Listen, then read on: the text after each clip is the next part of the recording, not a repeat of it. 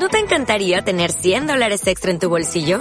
Haz que un experto bilingüe de TurboTax declare tus impuestos para el 31 de marzo y obtén 100 dólares de vuelta al instante. Porque no importa cuáles hayan sido tus logros del año pasado, TurboTax hace que cuenten. Obtén 100 dólares de vuelta y tus impuestos con 100% de precisión. Solo con Intuit TurboTax. Debes declarar para el 31 de marzo. Crédito solo aplicable al costo de la presentación federal con TurboTax Full Service. Oferta sujeta a cambios o cancelación en cualquier momento.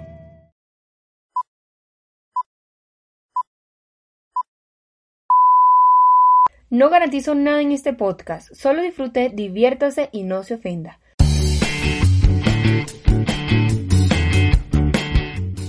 Bienvenidos a Aquí se habla de lo que sea, un podcast realizado por una persona que no tiene ni idea de lo que hace, pero lo hace, con el compromiso de educar, informar y concientizar.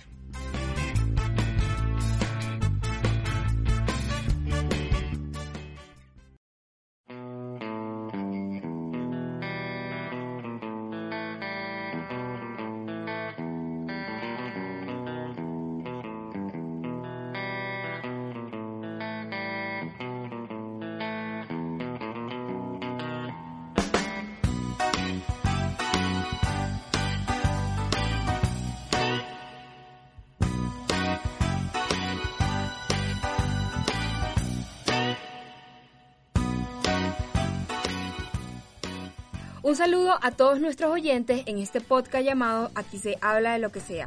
Este es nuestro quinto episodio y hoy nos acompaña un invitado especial. Bueno, les cuento, este quinto episodio tiene una estructura totalmente diferente a los pasados, ya que este se va a eliminar el tema del momento y se va a dejar el tema principal. Bueno, voy a presentar al invitado de hoy. Su nombre es Andrés Torres, es estudiante de octavo semestre de Comunicación Social y Periodismo de la Universidad Jorge Tadeo Lozano. Tiene un podcast llamado Andrés TM, ya tiene dos episodios. Y bueno, cuéntanos Andrés, ¿cómo estás?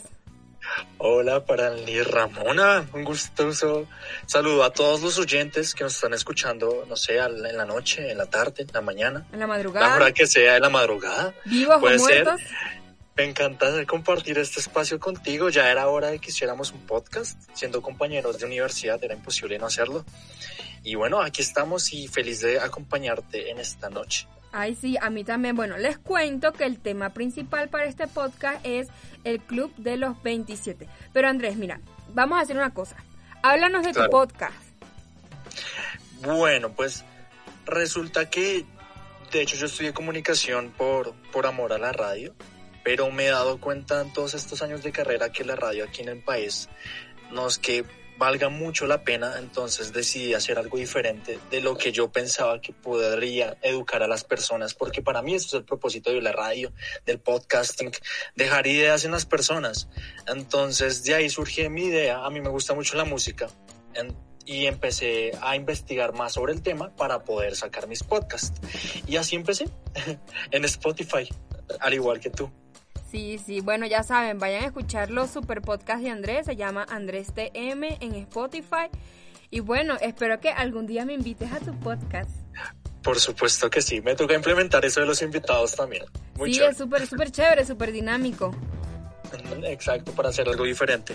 Entonces me toca. Y claro, ahí vas a ser bienvenidísima siempre. Gracias. Y bueno, eh, por favor, Síganme en las redes sociales en Instagram como Franny López, Twitter Franny Ramona, Facebook Franny Ramona López y en mi página de WordPress como franlyramonalopez.com. ¿Cuáles son las tuyas? Yo ahorita solo estoy utilizando Instagram y salgo como andres.t.m. Uy, ¿no tienes Twitter y eso? Sí lo uso, pero no lo uso como con fines eh, profesionales como debería ser. Entonces, la única que le veo como que valga la pena es Instagram.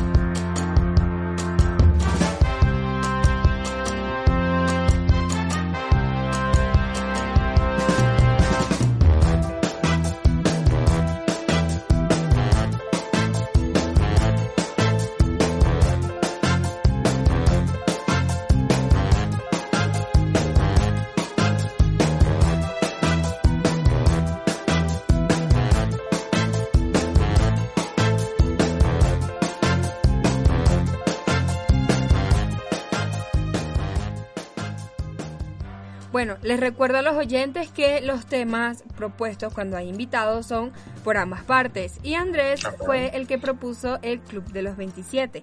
¿Por qué? Eh, pues lo propuse porque considero que es un tema de actualidad. Hace poco salió un montón de información sobre Anonymous y un montón de conspiraciones al respecto que decía que todos los que estaban en esta lista habían muerto porque sabían algo. Entonces la idea es como un poco desmentir eso y pues hablarlo, charlarlo entre los dos para que hallemos una posible respuesta y que la gente se vaya con preguntas después de escuchar este podcast. Claro que sí, bueno, pero vamos a explicar qué es esto, el Club de los 27. Bueno, esto es una expresión utilizada para los músicos, artistas o actores que fallecieron a los 27 años en distintas circunstancias, eh, resultado de abusos de alcohol, de drogas, causas violentas como el homicidio, suicidios, accidentes de tránsito. ¿Por qué salió este mito? Bueno, el mito salió porque eh, músicos de 27 años entre 1969 y 1971 fueron falleciendo pues de distintas maneras. Y hay una lista gigante de artistas, músicos, escritores, actores que fallecieron justo a esa edad. Y voy a decir unos que están en esta lista. Está Rob Johnson, Johnson ay perdón por mi inglés, pero bueno. Brian Jones, Jimi Hendrix, Janis Joplin, Jim Morrison, Kurt Cobain, Amy Winehouse y un montón. O sea, de verdad, mira Andrés, yo cuando estuve investigando sobre esto, me encontré con una cantidad de personas. Sí, son muchos, son muchos. De verdad. Son muchos. Pero digamos, la, la, la leyenda o el mito, por así decirlo, nace de esos principales que mencionaste porque murieron en un lapso muy seguido. El primero fue Jones, Brian Jones en el 69, el segundo fue Hendrix en el 70, el tercero fue Morrison en el 71 y ya bueno, el cuarto fue un par de años después, bueno, muchos años después que fue Kurt Cobain y luego Amy Winehouse. Entonces por estos cuatro primeros es que se crea esta leyenda, porque pues es muy coincidencial que se mueran tan, tan seguidamente, tan consecutivos. Claro, es muy extraño, ¿no? No, total. Y fíjate que estaba leyendo que una persona se murió debido a su, a su propio vómito. Y yo quedé como, wow. ¿Quién? ¿Cuál? Ay, yo me acuerdo, ya te lo busco. Mientras estamos hablando de esta época ya te lo busco, pero vi que la mayoría de, estas muertes han sido por sobredosis, suicidios, asesinatos, accidentes de tráfico y así. En efecto, es que hay algo que las personas no han entendido aún y por eso es que salen estas conspiraciones. Es que las personas de esta lista del Club de los 27 son personas que han estado rotas a lo largo de su vida es decir, problemas familiares, problemas desde chiquitos. Vemos el caso de, de Brian Jones, que desde muy pequeño él acudía a las drogas, al alcohol, pero todo en exceso, ¿sabes? Entonces llega un punto en el que yo, pues pienso yo que con la fama y el dinero se adquiere como facilidad al acceso de estas sustancias psicoactivas. Y una vez llegas ahí, pues ya tocas fondo. Ya es cuando la gente empieza a morir por sobredosis, porque se suicida, por un montón de cosas. Claro, exactamente. Pero súper triste que pasen estas cosas, ¿no? O sea, me imagino la cantidad de presión, la cantidad de cosas que está expuesto a estos artistas que te llevan a, sobrepasarte de los límites de las drogas. Claro, digamos en esta lista hay dos de mis artistas favoritos. Mi guitarrista favorito es Jimi Hendrix.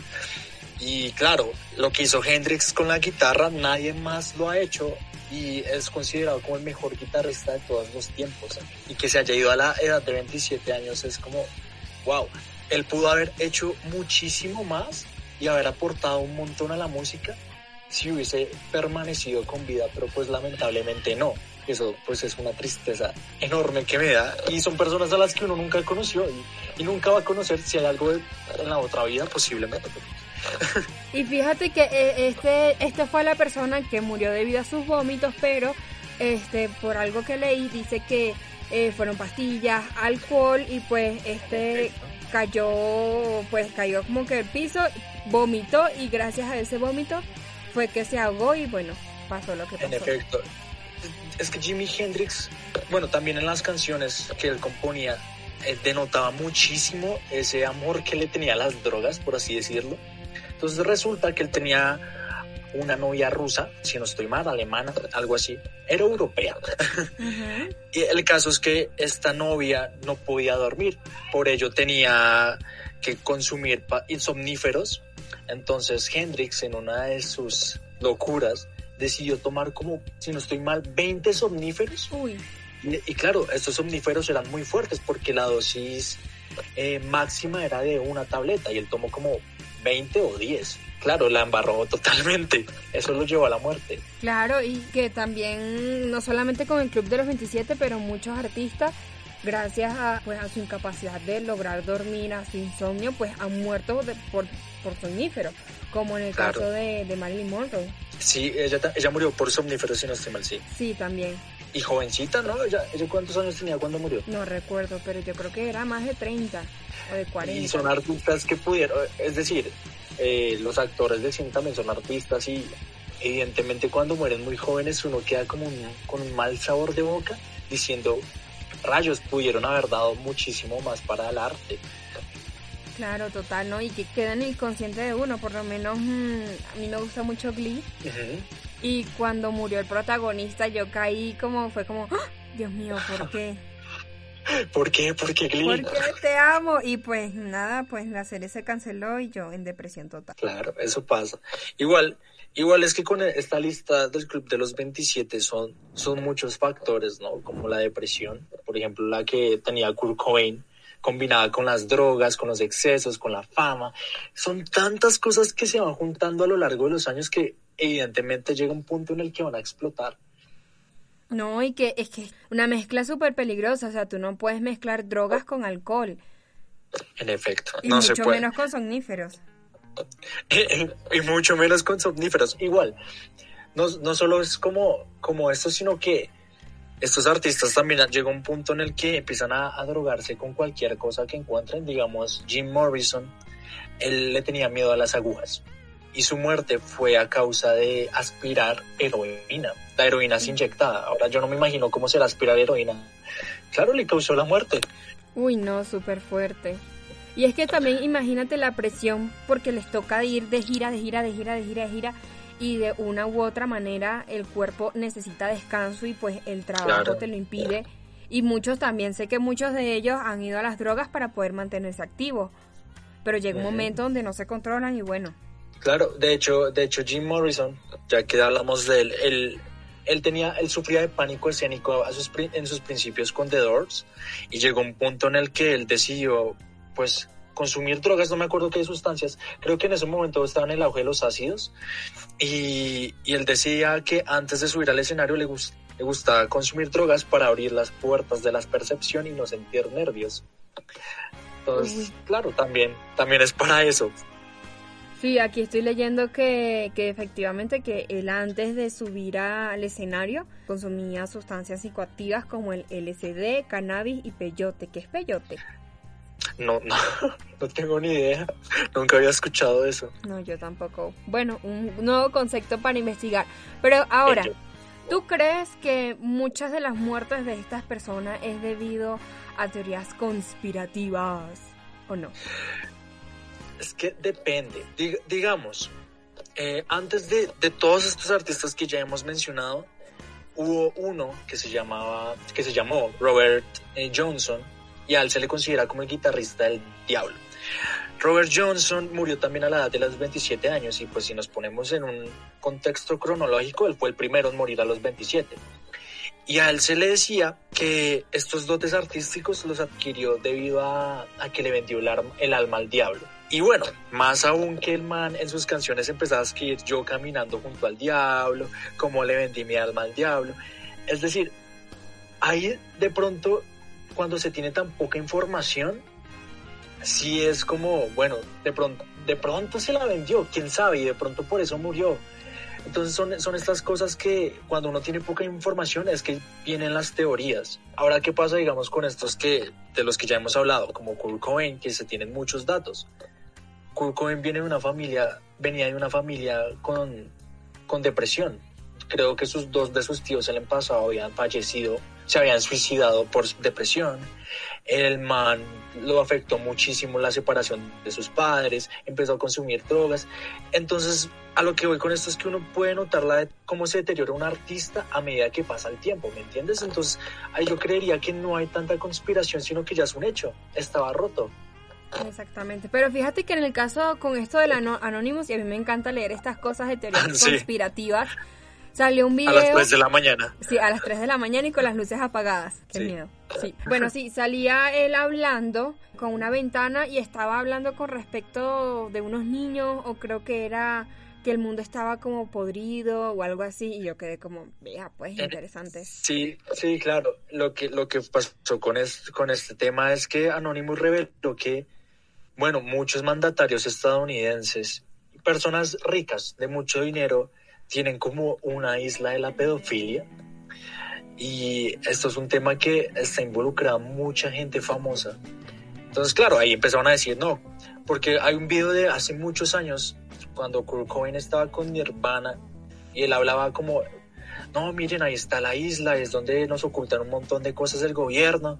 Entonces, claro, ahí empezó la gente, no, Kurt Cobain sabía cosas, evidentemente él no se suicidó, sino lo mataron por saber cosas. podría ser, ¿no? Podría ser, pero pues no sé. Como en el caso de Marilyn, que también se dice que las mataron. Sí, también, también salió por ahí. Pero tú qué crees? ¿Tú crees que eso sí sea como posible que todas estas personas en verdad no se hayan suicidado o no hayan muerto por sobredosis, sino sabían cosas? No, yo siento que muchos sí porque muchos murieron por asesinatos, por accidentes de, tránsito, eh, no sé, enfermedades, pero también siento que no solamente con el Club de los 27, sino con varios artistas que fallecieron porque sí, sino porque los asesinaron, ¿me entiendes? Claro. yo sí, estoy comenzando a pensar, yo de verdad, de verdad, que algunos sí, Marilyn Monroe, eh, Kurt Cobain, Michael Jackson, Avicii, y bueno, te quería comentar eso de Avicii que lo tenía por ahí. Bueno, no sé cómo se pronuncia, yo digo Avicii. Eh, fíjate que... Creo. o Avicii. Bueno, él. Qué error, ¿ves? Esa, la, las desgracias de nosotros los caribeños que a veces no pronunciamos bien. Pero bueno. Sí, sí. Bueno, hablando de este, él también se dice que forman parte del Club de los 27, aunque él murió con 28, pero también se le considera como personaje que forma parte de este grupo. Y se dice que mm, yo también recuerdo cuando apareció su, su muerte y yo quedé como, wow, o sea, fue por depresión. El muchacho, no sé, estaba tomando algo con vidrio, rompió ese vidrio y se cortó las venas, o sea, súper trágico. Sí, es trágico y fue muy inesperada, pero por lo que fue tan inesperada es por lo que la gente empieza a hacer sus conspiraciones. Y no, y esto sí es cierto, lo de, él tiene una canción que creo que se llama For a Better Day, y ahí es donde empieza a relatar en su video que, que cómo relata los actos de pedofilia que yacen entre, entre estas personas que tienen el poder. Y claro, ahí las personas empiezan a decir, este man sabía cosas, su muerte fue muy repentina, yo creo que lo mataron. Pero es que fíjate que cuando sale esto de Anónimo, y por eso que lo tenía ahí pendiente, la gente comenzó a hablar como que no, que él también estaba filtrando información, que él estaba contando cosas. Mira este video, yo nunca había visto el video cuando yo vi el video, a mí me dio mucho escalofrío. Fue como, wow, o sea, puede ser posible, no sabemos. Claro, es que en internet hay gente que, es muy minuciosa y tiene mucho tiempo libre y empieza a detallar detalle por detalle, cosa por cosa, a ver qué logra encontrar. Entonces, claro, con esto de Avicii se empezó a hablar un montón. Antes se habló de, de uno de mis cantantes favoritos, que es el vocalista Linkin Park, Chester Bennington. Sí él cuando era pequeño fue abusado sexualmente. No tengo ahorita muy claro el nombre de quién fue quien lo hizo, pero creo que era un tipo que estaba en poder. Sí. Claro, toda su vida él también estaba roto, él está en una constante lucha consigo mismo y pues se ahorcó en 2017. Y bueno, ahora la gente empezó a asociar que pues seguramente él empezó a hablar como de este agresor suyo y por empezar a hablar fue que se, pues, se quitó la vida. Pero no sé, es que son cosas que uno nunca va a poder hallar respuesta porque evidentemente es muy complicado. Exacto, pero fíjate que yo creo que sí es posible porque estaba pasando en el mundo de los, de los actores, de, los artistas, de los escritores, y no sabíamos, no sabíamos, yo quedé en shock, o sea, sí sabía que había redes de pedofilia, porque he tenido la oportunidad de viajar por la Deep Web, o sea, he visto, pero de esa magnitud, que ya existe una isla y que eh, muchos niños estaban, ya eso a mí me impacta. Y que el mundo no supiera, eso me impacta mucho más. Y que eran personas con poder, con dinero, eso es como te deja como, wow, entonces, ¿qué tú puedes esperar de los demás? Es que claro, yo, yo siento personalmente que el dinero y la fama, en algunos casos, no en todos, saca como el peor, la peor forma del ser humano, ¿sabes? Sí. Como la codicia, estas cosas de pedofilia.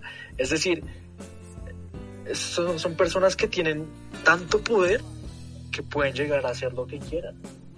Exactamente. Y también pasa con algunas de, de estas personas que llegaron a, en su punto a tener muchísimo dinero y que no, no supieron cómo manejar toda esta cantidad de fortuna y de fama, fans y lamentablemente cayeron en depresión y en drogas. Claro. Sí, digamos lo que pasa con el tema de la, del dinero y la fama es que hay algunos artistas que realmente nunca aspiraron a esto. Digamos, Kurt Cobain en muchas entrevistas, pues a los principios de Nirvana, decía, no, ok, ¿cuál es el propósito de Nirvana? No, ser famosos, ser exitosos, no sé qué. Y llegó un punto en el que al, cuando ya alcanzaron esto, ya en este punto a Kurt Cobain se le empezó a llamar como el portavoz de una generación apática. Ahí es cuando él dice, no, yo no quería ser famoso. Porque se dan cuenta que esto no es como el país de las maravillas, sino que ser famoso y, y salir de concierto tras concierto tiene su cansancio mental y más para una persona que sufre de depresión. Claro, imagínese un golpe súper fuerte, o sea, imagínate. O que estés desde chiquito pasando por una situación dura, en el caso Claro. de Chester Bennington. Claro, de hecho, es que también, digamos, no solo, no solo Chester Bennington, eh, sino que te pongo el caso de Janis Joplin, que también está en esta lista. Ella fue rechazada de, de la sociedad. De hecho, en, en la universidad o en el colegio, no estoy seguro, allá se hicieron unas votaciones y ella ganó como el niño más feo. El niño más feo. Qué cruel. Entonces, claro, la gente es muy cruel y yo creo que la sociedad se va encargando de destruir a estas personas e ir descomponiéndolas de a poquitos. Claro, no, y es que yo solamente no me imagino tú estar en la fama y no sé, ejemplo, pasó algo y la cantidad de, de haters, de personas que te escriben odiándote, o, o sea, uno no está capacitado para aguantar eso. Claro, claro. Digamos, el último álbum que sacó Linkin Park se llama One More Light. Y es un estilo totalmente diferente. Tú, escuchas hablar de Linkin Park y uno piensa en las canciones pesadas como Crawling, One Step Closer, Faint, todas estas que son pesadas y llega un álbum de pop. Y claro, el montón de fans se, se les vino encima y empezaron a criticar. Yo creo que en ese momento también eso llegó a afectar mucho a Chester, porque Chester en las, en las entrevistas decía que él la verdad quería que la gente escuchara este trabajo porque es algo en los que ellos le han metido un peño, ¿sabes? Entonces, claro, vienen los fans, vuelve tu, tu adicción al alcohol, eh, ya eres depresivo, se acaba de morir un mes atrás tu mejor amigo, esas cosas se juntan y nada, nah, ya hay una persona es muy difícil para que salga eso más con depresión. No, total, y ya aquí como hacer una reflexión para que no seamos tan pesados con los comentarios que hacemos y que no seamos tan duros juzgando ni en los artistas, ni...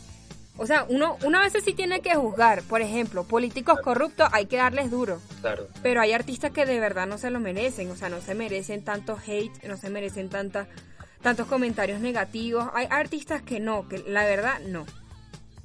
es que las personas no han entendido que la música hay que analizarla desde diferentes puntos de vista, no solo desde los ritmos, hay que ver la producción que hay detrás, hay que ver la letra, los acordes, la composición, todo esto es tan importante para saber si una canción es buena o no.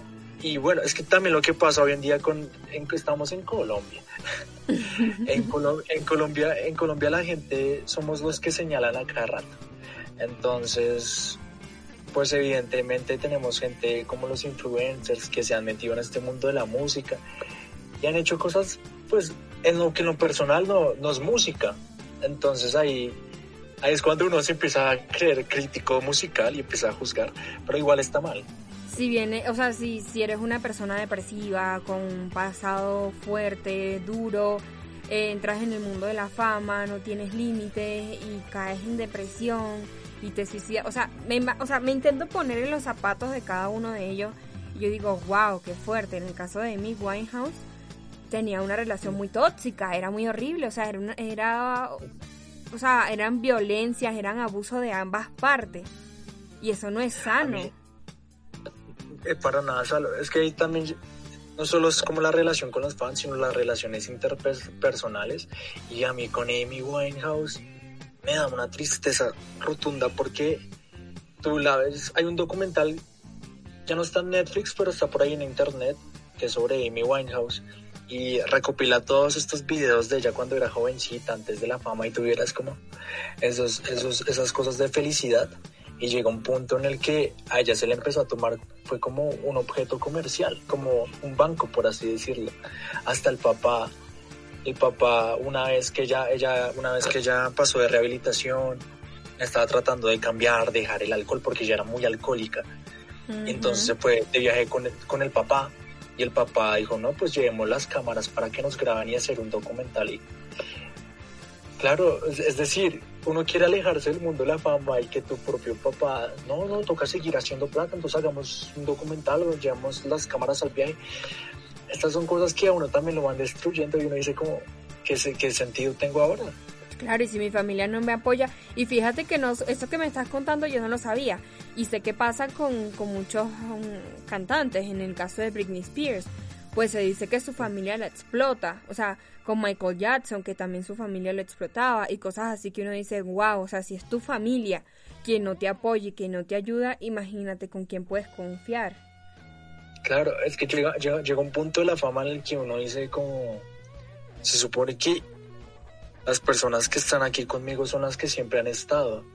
Pero cuando estas personas que siempre han estado empiezan a cambiar contigo y empiezan a pedirte cosas, oye, no, necesito un saludo para tal vaina o, o así, yo creo que es cuando ya se está rompiendo esta, esta relación. Y cuando se te empieza a ver como objeto. Exactamente, y que te exigen ya esto, y por más que sea tú estás roto y quieres paz, tranquilidad, y tu familia como taca, taca, taca. O sea, debe ser muy duro, la verdad. Claro, entonces ahí es donde uno dice, ¿realmente estas personas fueron asesinadas o, simplemente llegaron a un límite que estaban cansados de todos? Yo pienso personalmente que en verdad están pues destruidas, más no que las hayan asesinado. Yo pienso parte y parte, y con lo que tú decías con respecto a que la música debe ser analizada, lo mismo pasa con la escritura. O sea, muchas veces tú puedes escuchar en las letras eh, que estás feliz, que estás contento, que vive el alcohol, que vive las drogas, pero por dentro tú estás muriéndote, tú estás muy triste. Sí, pero sabes que siento que, que todas estas artes en cierto modo son como expresiones del dolor. Es decir, se dice que cuando uno está muy triste logra hacer cosas artísticas increíbles o cuando está pasando por un mal momento. Entonces yo creo que por eso es que ellos fueron tan exitosos. O enamorado. De base al dolor, exacto, porque tomaron de base al dolor para hacer arte y la rompieron. De hecho, Kurt Cobain también, también sufría de, de severos dolores estomacales, pero mal, que lo hacían querer suicidarse y él decía que él no iba al médico, o sea, sí fue al médico, pero él decía que tenía miedo que cuando su dolor se acabara, su creatividad también. Uy, no, y eso, eso también, o sea, eso también es algo para analizar. Como también creería que muchos de ellos estaban tristes y pues tenían como en el inconsciente de que estar triste lo iba a ayudar a hacer piezas grandiosas. Y eso también puede posiblemente sí, claro, posiblemente. Pero es difícil, yo creo que uno tiene que eh, como hacer una retroalimentación de sí mismo, introspección, que se le dice, perdón, y, mirar en verdad cuál es la fuente de la creatividad de cada uno. No necesariamente tiene que venir de algo negativo. Puse a pensar eso que tú comentaste de Kurt Cobain. Y imagínate tener la presión de que te están pidiendo que hagas buenas obras y tu inconsciente te dice, tú haces buenas obras si tú estás triste, si tú sientes dolor, si tú no estás bien. O sea, es, es increíble. Yo creo que a, él se le metió una presión enorme ya cuando se le empezó a llamar como el portavoz de una generación. Imagínate que te tener todo ese peso encima y claro, todos los ojos viéndote a ti, porque las letras de él se volvieron famosas porque él estaba creando una imagen del estereotipo del adolescente de aquella época que pasaba por un momento difícil con su familia. Entonces, claro, la gente empieza a notar como semejanzas con su vida cotidiana y así es que empiezan a amar la música. Ah, bueno, eh, si dejamos de un lado pues los ritmos y todo esto, los riffs de Nirvana, pero que llegue un momento a otro que tú dejes de hacer esta música, por así decirlo, triste, yo creo que, claro, se te lleva bien un peso encima de los fans enorme. Total, total. Y bueno, ya para concluir, ¿cuál es tu reflexión de, de este tema? Yo creo que si alguno o alguien que nos está escuchando en este momento tiene un sueño musical o algo, pues lo importante es que sea constante con él y que si llega un punto en el que en verdad alcanza la fama, que sería increíble que más colombianos llegaran a hacer buena música, no solo música, sino buena música, no pierdan esa esencia que los llevó al éxito. Yo creo que eso es lo más importante de este podcast y de analizar todos estos artistas que han fracasado, entre comillas, porque pues acabaron con su vida tan temprano y pues para no repetir los mismos errores. Total, ay, de verdad, muchas gracias por aceptarme esta invitación para el podcast. Sabía que este podcast iba a extender. Yo le calculaba por ahí unos 10 minutos, pero no. Hablamos buenísimo, eso es lo importante. Sí, nos falta el cafecito, la cervecita, el roncito o el tequilita. Y ya. Sí, sí, sí. Pasamos de largo aquí, tres horas hablando del Club de los 27. Muchas gracias por invitarme. En serio, fue un honor hablar contigo. Ay, igualmente. Ya sabes, me invitas. Ay, por favor, vayan a escuchar el podcast de Andrés, Andrés TM en Spotify. Y nada, pues escríbanle sus buenos comentarios, hablen con él que es súper chévere, síganlo en sus redes sociales. Y muchas gracias a todas las personas que se quedaron hasta el último momento de este podcast. Este, espérenos para más podcasts y para más conversaciones súper chéveres. Muchísimas gracias. Hasta la próxima.